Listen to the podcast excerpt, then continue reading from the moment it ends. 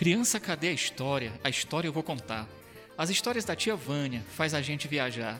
São lendas e contações, muita, muitas coisas para imaginar. Se você quiser ouvir, eu vou lhe apresentar. A lenda da Tanajura, que vive sempre a voar, à procura de um formigo para logo se casar. A pobre Francisca Carla, uma criança que morreu, sozinha e abandonada, só porque adoeceu.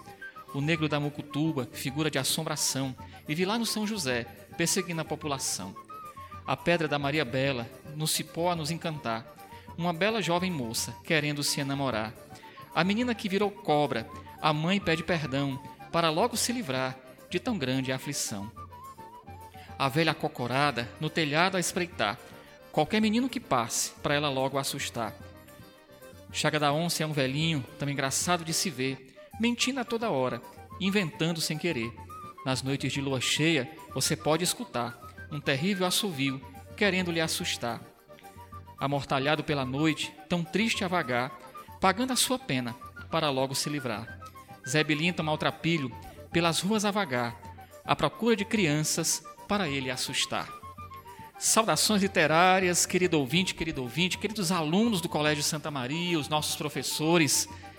Este é o seu podcast Tianguá Terra Querida, uma série de três episódios que visa apresentar o que nossa querida Tianguá tem de melhor em sua cultura e história. Esta série de podcasts é uma das ações do projeto Tianguá Terra Querida do Colégio Santa Maria, desenvolvido no mês em que celebramos o aniversário de emancipação política do município. Eu sou Leandro Costa e conosco estão as nossas professoras Gerlane dos Santos, Michele Holanda, professoras do Ensino Fundamental anos finais, e a aluna Ana Luísa de Vasconcelos, da turma do oitavo ano 1, que farão perguntas neste bate-papo à nossa entrevistada. Em nosso primeiro episódio, conversamos com a escritora Vânia Vasconcelos, que nos falará de suas experiências com a leitura, a escrita e sobre a influência da cultura local em sua produção literária. A escritora tianguaense Vânia Maria Nogueira de Vasconcelos é a oitava filha do casal Plínio de Vasconcelos e Máxima Nogueira de Vasconcelos, de quem ouviu a contação de lendas, contos e causos de sua terra natal. Aos sete anos de idade, iniciou estudos no antigo grupo da Ofélia, hoje Escola Monsenhor Aguiar, onde terminou, onde terminou o ensino básico, indo depois para Fortaleza para cursar o nível médio. Continuou sua trajetória acadêmica, formando-se em Técnica em Turismo pelo Cefet, Pedagogia pela Universidade Estadual Vale do Acaraú, especialização em História, Cultura, Memória e Patrimônio pelo INTA, especialização em Coordenação e Gestão Escolar pela FVJ e mestrado em Ciências da Educação pela Uniamérica, entre muitos outros cursos de extensão. Após diversas experiências como diretora do Departamento de Turismo, Cultura e Meio Ambiente de Tianguá em 2011, foi nomeada em 2012 secretária da Cultura de Tianguá. Publicou, neste mesmo ano, uma coleção de 12 livros sobre o lendário tianguaense, coleção Contos e Lendas das Terras do Barrocão, composta de 12 livros com textos ilustrados, utilizado no projeto Agente de Leitura do Estado, adotado pelo IMEP, como parte do acervo do projeto Ondas da Leitura, trabalhando em quase 60 escolas da rede municipal de ensino de Tianguá, Ubajara, Viçosa do Ceará e Ipu, além de outras cidades cearenses. Em 2019, publicou o primeiro livro da trilogia Issá, já estando com o segundo livro aprovado no edital de incentivo às artes, com publicação prevista para 2021.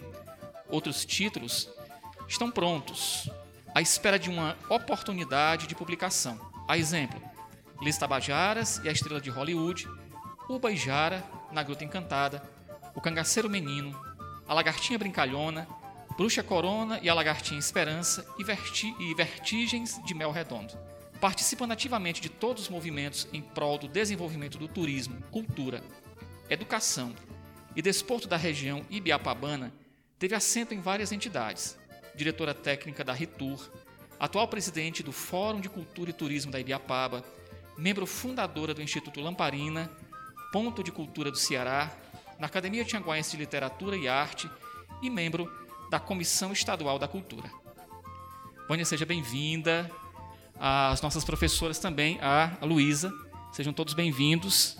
Nesse segundo momento, que é nosso segundo bloco de perguntas, nós vamos conhecer um pouco como se deu o processo de leitura, de escrita na vida da escritora Vânia, Vânia Nogueira. Nesse bloco, nós de perguntas será conduzido pela professora Gerlane. Olá, Leandro. Boa tarde, Vânia. Que prazer estar aqui com você. Prazer, Luísa, professora Michele, a todos os pais, alunos do Colégio Santa Maria. Muito prazer.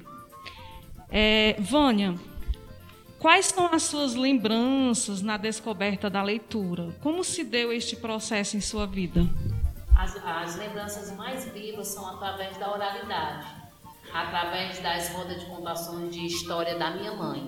Nas noites chuvosas, ela reunia a criançada e contava lendas, contos e causas. E ali, aquilo ali me encantava. E foi aí que chegou em mim o gosto pela leitura e o gosto pela cultura popular. Coisa muito interessante, não é isso? Isso acontecia muito antigamente, as pessoas reuniam-se em volta, né? Em torno de uma fogueira, então, para conversar. Mas aí, como você veio a descobrir a sua vocação de escritora? Na verdade, a vocação de escritora surgiu quando eu estava à frente do Departamento de Cultura da Prefeitura Municipal de Tianguá. Né? É, fomos solicitados a fazer um mapeamento cultural do município e aí eu fiz uma pesquisa nas comunidades e identifiquei que existia vários registros de lendas, de, de, de, histórias de Trancoso, como eles falavam, e resolvi pesquisar e registrar essas, essas lendas em forma de livros. Foi aí que surgiu a coleção Contos e Lendas da Terra do Barrocão, composta de 12, de 12 livros com linguagem infantil, contando o lendário do imaginário local. Que maravilha! Mas assim, durante toda essa sua vida de escritora, que escritores marcaram a sua vida? E quais influências, quais influenciaram a sua escrita? eu é, cresci lendo Maurício de Souza, né, os seus gibis, colecionava é, é, e vendia na feira os gibis. Vendia os gibis para comprar outros, porque naquela época a gente tinha pouco recurso e como eu tinha é, é, uma uma ânsia em ler os gibis novos, eu vendia os que eu tinha e comprava os novos, e assim eu ia conseguindo fazer uma coleção bem significativa de gibis. Depois eu li é, revistas de, de, de, novelas, li vários best-sellers e gostava também de ler o Cito Pica-Pau Amarelo, gostava de, de, de ver as aventuras né, e de Monteiro Lombato. E depois, quando eu comecei a pesquisar as lendas, eu, eu fui ler Câmara Cascudo, que eu adoro Câmara Cascudo, até hoje eu leio. E tudo que é cultura popular, tudo que se reporta a folclore, eu gosto. Hoje eu estou é, assistindo uma série de vídeos sobre o cangaço e sobre a história do Brasil, né? E dessas, dessa, de, de, dessas pesquisas, onde eu estou vendo esses vídeos, eu estou escrevendo um livro que é o Cangaceiro Menino, que é a história de, de, de Volta Seca, um menino que foi obrigado a entrar no cangaço com 11 anos de idade no grupo do Lampião. E estou escrevendo a história da Imperatriz Leopoldina, porque as crianças têm no, no, no imaginário que toda princesa tem uma vida boa, uma vida feliz. E a imperatriz Leopoldina, ela contraria isso. Ela teve uma vida bastante sofrida. E aí eu estou contando essas histórias para que as crianças se interessem e busquem outras pesquisas nessas temáticas. Isso, nesse caso seria um romance, é isso? Não, são histórias mesmo, né? Uhum. É, que transita entre o real e o imaginário na linguagem infantil. Ok. Assim, algum autor tianguaense influenciou, influencia a sua escrita? Sim, o Bosco Gaspar. Né? Gosto muito das lendas do Bosco. Nos meus livros tem uma contribuição muito grande da obra do Bosco. Né? Sou muito grata a ele, porque na época, quando eu comecei a pesquisar os contos e lendas, eu li algum, alguns contos deles e fiz uma releitura. Ótimo, muito obrigada. Essas assim, são muito esclarecedoras, Vânia, essas suas lembranças, essa questão da descoberta pela leitura. Hoje, o Colégio Santa Maria é, traz para os nossos alunos, para os pais também, uma plataforma chamada Árvore de Livros. E lá nós temos mais de 30 mil livros com acessos também a bancas. Jornal Joca, disponível para crianças até o quinto ano, e jornais de grande circulação nacional e mundial para os pais, revistas para as mães. Então, a leitura hoje para o Colégio Santa Maria, ela é primordial. Por isso a adesão da escola pela plataforma Árvore de Livros. E que bom que você está aqui para esclarecer mais. Nesse terceiro bloco, nós vamos falar sobre o autor, a Vânia, no caso, nos falará sobre o processo de escrita, como se dá a construção de seus personagens, e também irá nos falar sobre a importância da história e cultura de Tianguá na sua produção literária, Vânia. Então, nós gostaríamos de saber como se dá o seu processo de escrita, como a cultura e o folclore local influencia e influenciou suas obras. Ah, o processo de escrita se dá através de pesquisa, né? Eu leio, busco e aí eu com, com, é, começo a criar um personagem, né? E quase sempre ele é, é, baseado no folclore. Eu sou apaixonada por folclore, sou apaixonada por cultura popular e pela linguagem infantil. Então, o que, que acontece? Como eu já falei, eu assisto uma série de, vídeo, de vídeos, eu vejo, é, eu leio alguns livros, né? eu busco algumas histórias, algumas figuras históricas e através deles eu busco formar um personagem, como é a história dos índios Los Tabajara, né, que eram dois índios que moravam em Tianguá e que foram andando a pé até o Rio de Janeiro, conseguiram fa fazer alguns trabalhos com Vilas Lobos, depois foram para o México e de lá foram para os Estados Unidos e, e, e ganharam o mundo. Né? Eles fizeram uma turnê internacional e é, é, é, é gravaram vários CDs e tiveram uma fama estrondosa em Hollywood. Fizeram várias das trilhas sonoras dos filmes de faroeste de Hollywood, são desses dois índios. E nós desconhecemos. Então, assim, através da pesquisa, eu crio é, a história do meu livro, que no caso dos índios é Los Tabajara e a Estrela de Hollywood, que vai contar a saga desses índios de Tianguá até o estrelato de Hollywood. Mas que interessante. Vânia, e onde a gente poderia encontrar esses livros? Na internet tem muito, né? Inclusive tem entrevista deles, né? Quando eles, porque hoje os dois est é, é estão mortos, mas eles em 2008, foi 2010, o Erondi fez uma entrevista falando dele, da vontade dele vir para Ibiapaba e criar um memorial aqui. Que bom. E... É, só, só, um instante, Arlane.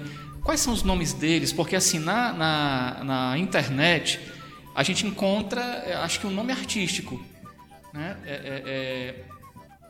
Quais são os nomes dos dois? Erondi e. É Vitalício Erondi. Vitalício. Terceiro e quarto. E Erondi. É, na, língua, na língua indígena local era o terceiro e o quarto. São, eram 14 irmãos e os pais colocavam os nomes né, de acordo com, com o nascimento. Então, era o terceiro e o quarto filho do casal. Então, Vânia, por isso essa importância de conhecermos a nossa cultura. Mas para você, qual é a importância que o nosso público, né, pais, alunos, de conhecerem a cultura, a história, o folclore de Tianguá? Nós temos alunos de Ubajara, nós temos alunos de Viçosa. Qual a importância dos alunos conhecerem o folclore de sua região? Na verdade, né, Ibiapaba ela deveria ter uma identidade unificada, como o Cariri tem. Né? A gente já brigou até para tentar fazer esse processo identitário e não conseguimos. Na verdade, a cultura é tudo. Né? A cultura é a essência do homem. A cultura é que vai determinar a forma de você falar, a forma de você andar, a forma de você vestir, a forma de você comer, a forma de você nascer e a forma de você morrer. É uma questão social. É, ela é a essência do homem. Quer dizer, lá na Índia, eles pegam os mortos e queimam no Rio Grande, né? Aqui nós enterramos. Nos Estados Unidos eles cremam. Então tudo isso é determinado pela cultura. A cultura é a identidade da pessoa. Então, se você não conhece a sua essência, a sua identidade, você não conhece a si mesmo. Daí a importância. E aí nisso tudo tem o folclore, que é o imaginário popular, e dentro do folclore tem vários elementos que identificam o processo de ancestralidade do nosso povo, né? Como nossos antepassados viveram e como a sociedade se conduziu e se até hoje. Então, o contexto atual tem muito da nossa ancestralidade. Em tempos em que as crianças têm contato com tantos personagens estrangeiros, como percebe a relação das crianças e dos jovens da Ibiapaba com seus personagens? Na verdade, com a cultura local é uma coisa muito incipiente. Por quê? Porque nós vivemos num mundo globalizado, onde a culturação ela é vigente. O jovem prefere é, absorver a cultura do outro, né, em detrimento da sua própria cultura. A gente tem vergonha do que nós somos e da nossa própria identidade. As pessoas têm vergonha de comer tanajura. Mas na Índia eles comem grilo, eles comem é, é, barata. E tem outros processos dentro da própria Europa, como na França, como na Alemanha, que tem uma culinária onde eles têm os processos de, de, de comer coisas apodrecidas, né? E não tem vergonha disso, mas nós temos. Nós temos vergonha de dizer o que é que nós somos, da nossa própria identidade, né? Então é interessante demais que você conheça a sua cultura, que você conheça o processo de formação da sociedade para você conhecer a si mesmo. Professora Michele, nossas perguntas sobre história convosco. Saudações a todos a todos os nossos alunos do Colégio Santa Maria, a todos os pais. Saudações à nossa escritora Vânia. É uma gratidão ter você aqui conosco, participando aqui conosco e compartilhando aqui com a gente todo esse conhecimento. Eu sou professora de história, mas quando vejo você falar, eu vejo o quanto eu preciso ainda conhecer sobre a nossa história, né? o quanto é importante a, ter, a gente ter essa, essa proximidade né, com a cultura da nossa região, com a história da nossa região. E agradecer a todos né, pela oportunidade de tê-la aqui conosco, agradecer a presença da nossa aluna, Ana Luísa, também aqui com a gente. Obrigada. Bem, então, dando continuidade a essa nossa conversa e sabendo da importância da história, né, da cultura da nossa região, para você, Vânia, qual é o significado da cidade de Tianguá? E o que diferencia esta terra de outras terras? Para mim, Tianguá é tudo, né? A minha identidade, a minha essência, é meu gancho de agarrar. Eu acho Tianguá uma cidade apaixonante pelo clima, pela natureza, pela história, pela cultura, pela sua formação, né, de, de base indígena. E eu acho que o que diferencia Tianguá para mim das outras, das outras cidades é o sentimento de pertença. Aqui eu conheço todo mundo e sou conhecido por tudo. Aqui eu tenho valorização. Nas outras cidades eu sou apenas um número na estatística. Aqui eu sou um nome que tem uma contribuição na formação do município e tem uma importância local. Então, para mim, Tianguá é o meu porto seguro, é o local onde eu nasci e eu pretendo morrer. Exatamente. Como é importante a gente se, faz, se sentir pertencente a um lugar. Quando a gente trabalha nas nossas aulas de história, a gente sempre comenta que todos nós somos sujeitos históricos, né? Todos nós fazemos parte da história, mas nem todos se sentem pertencentes, como você acabou de abordar. E é muito importante que a gente se sinta pertencente à nossa história e valorize a nossa história. E outro questionamento que eu gostaria de saber com você é por que, que é importante conhecer a, a história e a cultura da nossa cidade? Porque a gente deve conhecer a si mesmo. Então, é importante que você conheça a sua história para você conhecer a si e ao outro. Né? É importante você conhecer a sua história porque você pode ser abordada em qualquer local e em qualquer momento sobre fatos e situações históricas do, do seu município, da sua cidade, e se você não souber responder, fica muito ruim.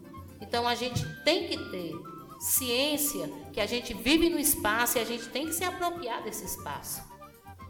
Se a gente estuda para conhecer, para poder falar, para poder se relacionar, para poder falar do que a gente é e de onde a gente vive, só através de conhecer, de conhecer a história, a cultura, os costumes e tradições, a gente é capaz de poder dialogar de forma aberta, dizendo que conhece a si mesmo.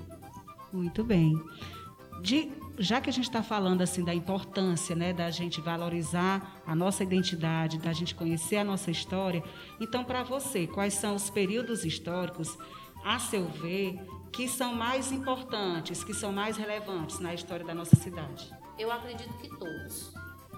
Todo e qualquer fato histórico é importante. Por quê? Porque desde o início da colonização da Ibiapaba até os dias atuais, tudo que se passou, ele é um, um mosaico na formação da história local. A gente precisa saber que Tianguá pertenceu a Viçosa, foi distrito de Viçosa. A gente precisa saber, principalmente as crianças, os adolescentes, que nós fomos uma grande nação indígena, que nossos costumes e tradições nos reportam a esse legado cultural dos nossos antepassados. E só podemos saber isso se a gente conhecer cada um do, do processo histórico da, da, formação do município, de como se, se, se, conduziu a sociedade, de como ela se formou, como esses hábitos se modernizaram. Hoje nós somos modernos, mas ainda dormimos em rede, seja por lazer, seja por prazer, porque isso é uma herança nossa. Comemos tapioca, e temos alguns hábitos que a gente nem sabe que é herdado dos índios ou dos portugueses, franceses e holandeses que aqui estiveram. É interessante que no momento eu estava na sala de aula e um aluno me procurou e disse: Tia, aí o fulano está falando errado, está falando barrer, barrer a sala. Eu digo: Não, ele não está falando errado. Isso é um vício de, lingu de linguagem. Por quê? Porque aqui estiveram os espanhóis e no, no, na linguagem, no, no no idioma espanhol, o V tem som de B. Eu fui fazer mestrado no Paraguai e a professora me chamava de Vânia. Então, a gente tem que saber disso. Quer dizer, a criança não estava falando errado. Ela estava repetindo né, uma coisa que ela tinha ouvido dos seus avós, dos seus pais, um vício de linguagem que foi herdado de, das várias culturas que aqui estiveram e formaram o nosso idioma. Muito bem. E você está falando assim dessa importância da nossa história, desses fatos históricos que na verdade todos são relevantes, são importantes. Mas aí a minha pergunta é: que meios nós podemos ter para conseguir ter acesso à nossa história? Né? Se nós temos, quais são esses meios? Se são livros, se são espaços de memória, quais são os meios que você nos dá, nos orienta para que a gente possa ter acesso essas é um informações? Crítico, né? Esse é um ponto crítico, Concordo. porque as nossas bibliotecas não têm acervo sobre a produção literária da Ibiapaba. Hoje nós estamos, nós estamos com um ponto de memória literária chamado de Farias Brito, que é reconhecido como ponto de cultura pela Secretaria Estadual da Cultura, onde o objetivo final é criar uma biblioteca com acervo só de produção da Ibiapaba, porque muitos títulos são publicados, mas nenhum deles, ou a maioria deles, não tem condição de ter um largo acesso, ou de ter um acesso democrático ao público que se destina. Por quê? Porque a maioria dos escritores e dos historiadores, eles fazem os seus livros com recurso próprio. Toda, toda produção, toda publicação minha, eu tenho o apoio do governo do Estado, porque eu espero que se abra os editais, participe dos editais para captação de recursos. E aí, na coleção Contos e Lenda, eu fiz 6 mil, 6 mil exemplares e doei para as escolas, para professor, para aluno. Então, teve uma larga divulgação. Mas a maioria tira do, do, do bolso, né, faz aquela publicação limitada e não tem como fazer esse, esse acesso democrático. É preciso apoio né, dos gestores de toda a Ibiapaba, é preciso sensibilidade das escolas particulares e públicas. As escolas particulares, o único colégio, é, é, eu digo me referindo às minhas obras, que teve a sensibilidade de adotar os livros foi o Santa Maria. O, a gestão do Jean Azevedo adotou três livros dos contos e lendas e botou nas escolas municipais no, na, na, gestão do, do e da Jane, eles publicaram dois livros didáticos, mas são coisas pontuais e são vários escritores que ficam à margem desse apoio. É preciso um, um, um, um largo apoio dos do gestores públicos, das escolas privadas, para que os escritores locais consigam colocar seus títulos na escola. A, a, como eu lhe falei, o Soldado da Borracha, como eu lhe falei, Irapuã, um Homem de Ferro, que traz a história da ditadura, o Soldado da Borracha fala da questão do, dos seringueiros, e aí a gente tem que levar tudo isso para as escolas, mas para isso é preciso que a gente escreva e que a gente possa escoar essa produção. Verdade. A gente está até trabalhando com o nosso projeto, esse que a gente até do qual esse nosso evento aqui faz parte, que é o projeto Tianguá Terra Querida, e nós estamos trabalhando em sala sobre a temática, né, sobre Tianguá, sobre a sua história, sobre a cultura, sobre a memória, sobre a localização. E é um desafio para os nossos alunos é justamente encontrar essas fontes. Geralmente eles sempre falam para a gente que procuram na internet, que é um dos meios mais acessíveis para eles, mas não encontram. E como você falou, a falta de apoio né, para os nossos autores é o que mais dificulta para que os nossos alunos tenham acesso a essas obras. Então, a gente espera realmente que em breve essa situação possa ser modificada, que a história possa mais ser valorizada, né? principalmente a história da nossa cidade. E, dando continuidade, é, o que o tianguaense ele não pode deixar de saber ou conhecer da sua cultura e da sua história? Tudo, né? Tem que conhecer tudo, né? História, geografia, né? A política, sociedade e os conhecimentos gerais. Nesse, nesse quesito aí, eu estou elaborando um, um passatempo pedagógico com conhecimentos gerais do município. Só que assim, eu estou elaborando, estou fazendo e fica a pergunta: será se alguma escola vai se interessar? Será se esse material realmente vai chegar à mão dos alunos. Né? E eu trouxe até aqui uma amostra, que é um caça-palavra, com a, um, um, resumo sobre a vida dos lotabajares. Né? Se vocês quiserem, eu posso é, é, é fornecer para vocês mandarem online para os alunos. E aqui conta a história deles, né, da, da saída da Ibiapaba até Hollywood, através de um caça-palavra, de uma forma lúdica, para que o aluno realmente se interesse, ele sinta prazer e, e, e depois busque uma pesquisa mais larga, mais, mais ampla sobre a temática. O meu interesse é esse. A gente agradece muito a oportunidade, né? E esse material que você está trazendo para a gente, que com certeza vai enriquecer bem mais ainda as nossas aulas, né? Principalmente falando sobre a nossa história, tá? Muitíssimo obrigada. Passar a minha palavra agora ao nosso amigo Leandro. É, eu estava ouvindo tudo aqui e ficando assim maravilhado é, é, de ver todo o trabalho, de ver toda a luta, Vani, aproveitar, não é a conclusão ainda, mas já parabenizar, né? É, é, é de, acho que de, de sempre procurei é, experimentar, eu acho que é próprio também do lugar de onde eu venho, né? Que eu sou, não sou, sou tianguaense, você falou da etimologia do nome, né? Que é, que é o gancho de agarrar. E, e, foi isso que Tianguá fez comigo, né? Leandro foi agarrado. Agarrado pela, pela terra, pela, pela cidade. Mas eu sou de outra terra e, e a gente também experimenta algumas coisas em comum. Né? Por exemplo, a questão do, do, do acesso às fontes, né? a questão do, do, da dificuldade de onde, de onde eu encontro. E a questão também dos espaços, os espaços de memória, os lugares para a gente aprender, né? Esses instrumentos, esses, esses é, é, me foge agora o nome, a palavra, esses aparelhos, digamos assim, culturais, né? Eu acho que não vou nem aplicar a questão do esse, esse tema aparelho para museu. Graças a Deus que o Brasil estendeu muito essa noção de, de museu, esse significado de museu, né? O Brasil abraçou esse conceito amplo. É, é, e aí eu, eu, eu chego no ponto que quero lhe fazer a minha pergunta aqui. Que espaços de memória você indicaria para o tianguaense conhecer?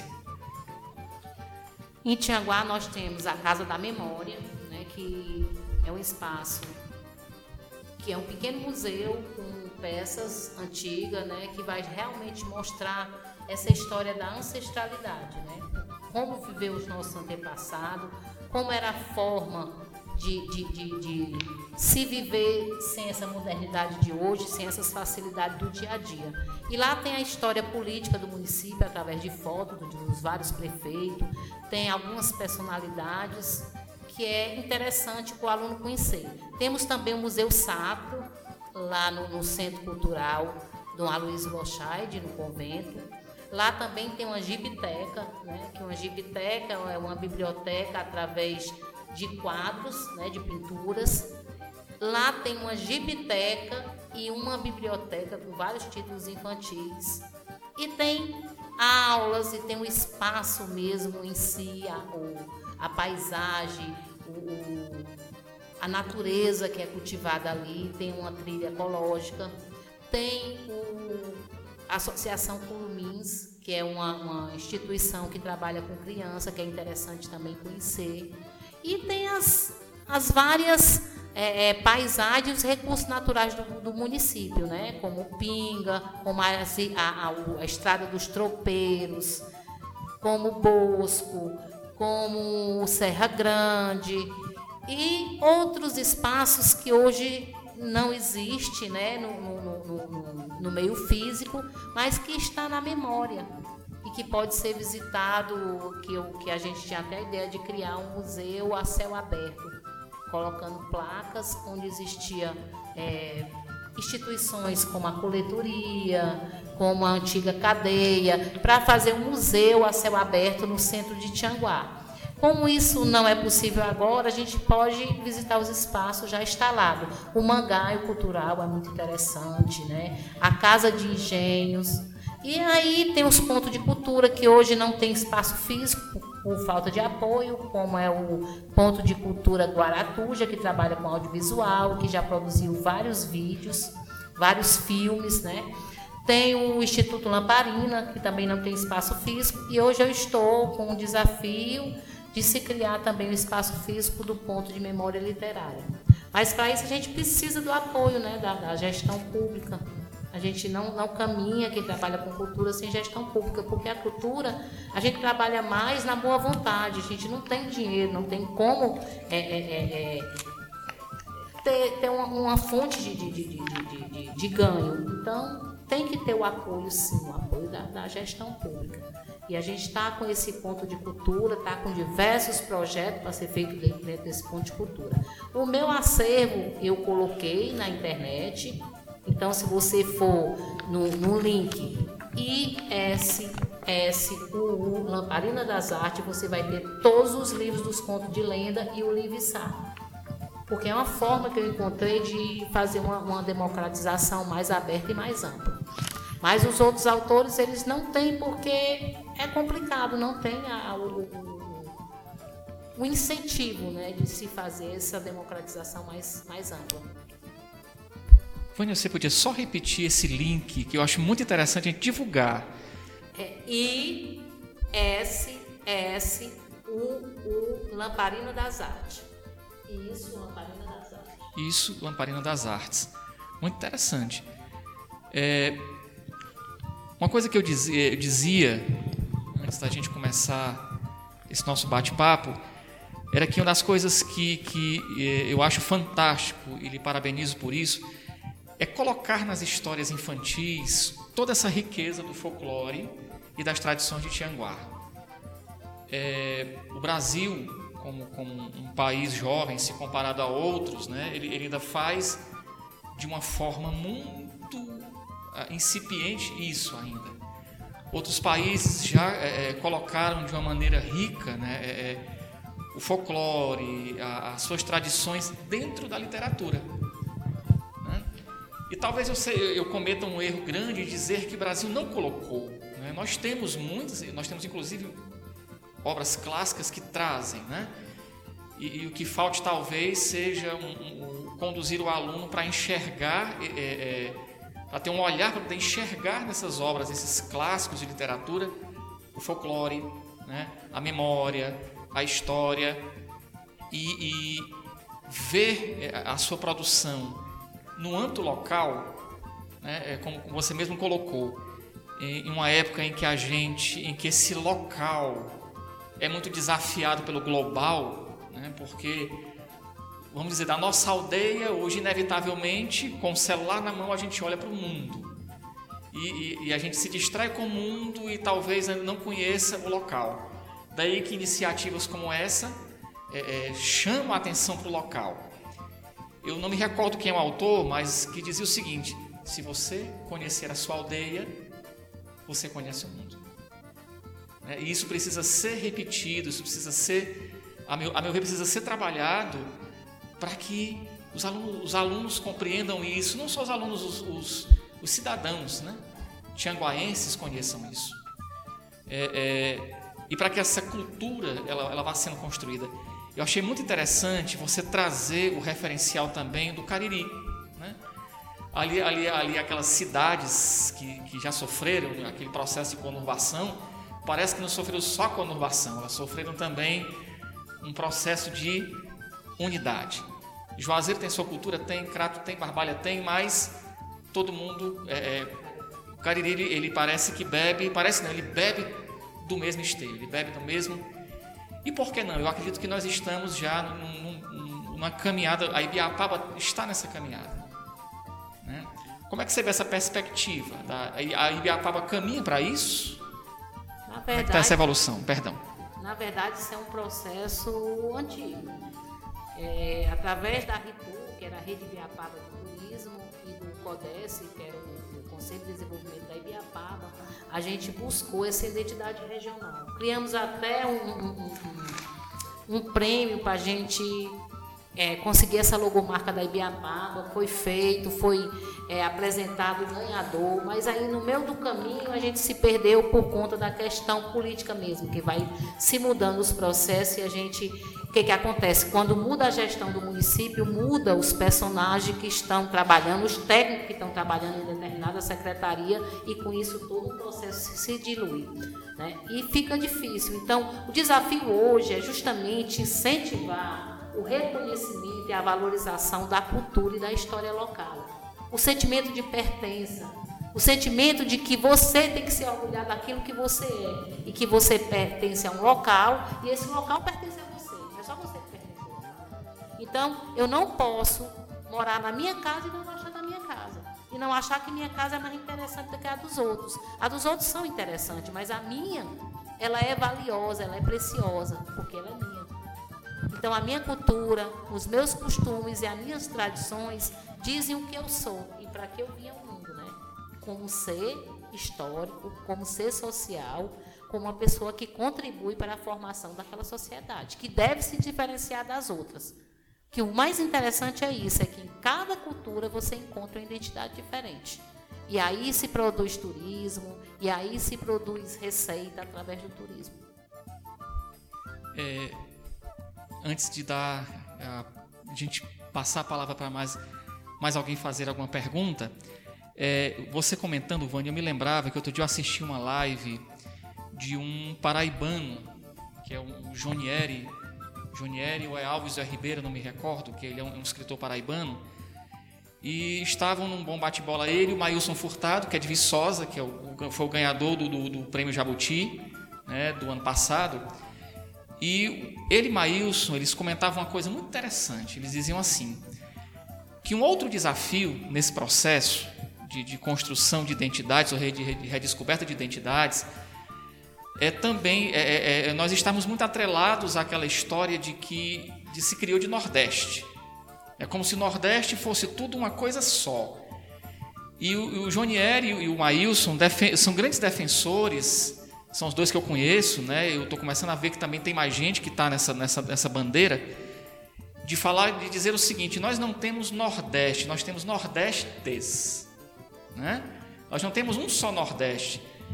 E eu, eu na ocasião da live, muito, muito atrevido, né? Eu botei até aquele emoticon de aplaudir, né? E ele, ele na live tomou a palavra e disse assim: Olha, tem um camarada da Ibiapaba. A Ibiapaba é um Nordeste. Né? E, eu achei isso interessantíssimo porque é, é, é preciso uma paciência histórica para a gente ir, ir fomentando todo um processo de desconstrução dessa ideia do, do, do, do Nordeste único. Você, so, você sofre também com isso? Já sentiu isso na pele produzindo essa sua produção literária, assim, de, de, de, né, de vou apresentar o meu Nordeste, que é Ibiapaba. Que sentimentos você encontrou? Surpresa quando apresentou? Não, na verdade existe essa, essa, essa questão de, de, de reconhecimento do Nordeste, né? Através do junino, através do cangaço, né? E aí o Nordeste tem muito, mas muitos outros outros é, outras expressões culturais, né? A simbologia do Nordeste é muito grande. E aí a gente tem que entender esse, esse contexto macro, mas entendendo que existem os micros, né? E é nesse desafio que a gente tem que buscar é, uma forma da gente consolidar e, e referenciar a cultura local. Aqui em Tianguá, nós temos um grupo chamado de Dança de São Gonçalo, ou Função de São Gonçalo. É um grupo de dança que de, de dança votiva, né, que veio de Portugal. Né? São Gonçalo era um santo que passava o dia todinho dançando com as prostitutas para que elas se cansassem e não fosse trabalhar à noite. E aí, nessa questão do imaginário popular, ele virou um santo casamenteiro.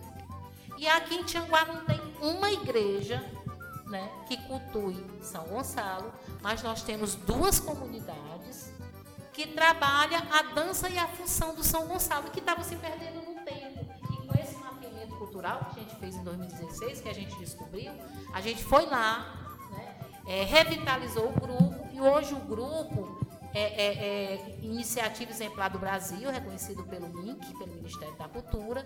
A mestra de São Gonçalo, que é a dona Expedita, ela é mestre da cultura popular, recebe uma pensão vitalícia por trabalhar a expressão, a manifestação da dança de São Gonçalo, mas o povo do município desconhece. Os professores têm um conhecimento reduzido sobre a cultura e a história local. E aí é culpa dos professores? Não, é culpa de todo um processo de, de desvalorização e de falta de reconhecimento da cultura local. Porque nas escolas não se tem o hábito, não se tem no currículo trabalhar. Alguns professores trabalham, mas por conta própria. Isso aí está errado. Por quê? Porque a gente não conhece o nosso local. As dramistas de Tucuns trabalham o Brasil todo. Né? Hoje nós estamos com um projeto aprovado, porque eu trabalho com esses grupos, eu que faço adaptação de recursos para isso. Né? Estamos com um projeto para circulação de drama no Ceará. A dona Ana está aí no dentro de casa, né? Ganhou o projeto dentro de casa, fez uma live. E onde ela vai, ela rouba a cena. Ela faz um trabalho belíssimo, seja só com um grupo. E as pessoas não conhecem. Nós temos o Leruá, né? nós temos o, a, a, a, as várias danças de capoeira, que não é uma capoeira normal, nós temos o maculelê dentro da capoeira. Nós temos os quadrilheiros de Tianguá. Ah, que ganharam aí vários e vários prêmios, né? Eles estão aí, se estivéssemos em outras épocas, claro, eles estariam aí ganhando premiações em Fortaleza, eles estavam aí é, cultuando, né? Cultivando a quadrilha. A, a, eu estava lembrando aqui, recordando realmente das dramistas e do Leiroá, o Bumba Meu Boi também. Então, Bumba assim, Meu Boi, isso, o Reisado. Reisado. Reisado belíssimos. Mas tudo isso precisa de um trabalho, porque o que é que acontece? A gente vai lá, revitaliza o grupo. Se a gente não tiver um trabalho constante de captação de recursos, de incentivo, de motivação, o grupo começa a se desfazer, a ficar na, desmotivado. Na, na, na, na amnésia da história. Nós né? temos na Pindoguaba o Croá, né? É, o muito Croá, interessante, muito projeto, interessante aquele, aquele projeto. Então faltam fundos falta a parte econômica, falta a parte social, a sociedade também conhecer esses grupos, incentivá-los. Acredito que a cultura ela vai muito pelo incentivo também. E infelizmente não é o que vemos, não é o que temos. Mas quem sabe depois dessa ação do Colégio Santa Maria, é, de trazer é, vários vários pessoas aqui para falar sobre cultura, quem sabe as pessoas não vão, os pais os nossos alunos, os nossos alunos, eles vão sim se interessar, vão sim deixar a sua contribuição para com a cultura tianguaense. Verdade, eu sou militante da cultura, né? eu vivo da cultura e pela cultura. Mas é um processo muito ruim, sabe? Que às vezes você tem até um processo de desvalorização e desmotivação. Porque eu estive muito tempo à frente do Departamento de Cultura de Tianguá e eu participei do processo de criação da tipologia do CROA, porque nós não tínhamos uma tipologia de artesanato, a cerâmica não é daqui, né? É, nós tínhamos só o, chapéu de palha, mas é um, um, um, artesanato muito generalizado, ele não traz os traços da cultura local, e o CROA não. O CROA trabalha gangorra, o, tra o popular, trabalha com a cangaia, trabalha com toda a cultura daquela região. Na verdade, trabalha os móveis de uma casa, né? Para quem é, não conhece. usando a cultura, né? Ele usando... pega uma mesa e pega a gangorra e faz uma mesa, né? Isso, pega a cangaia usando... e faz um revisteiro. Um, um, um revisteiro. E assim a gente trabalha a cultura. Mas é muito complicado, porque esse processo de descontinuidade do trabalho acaba por desmotivar as pessoas que estão à frente do processo. É verdade.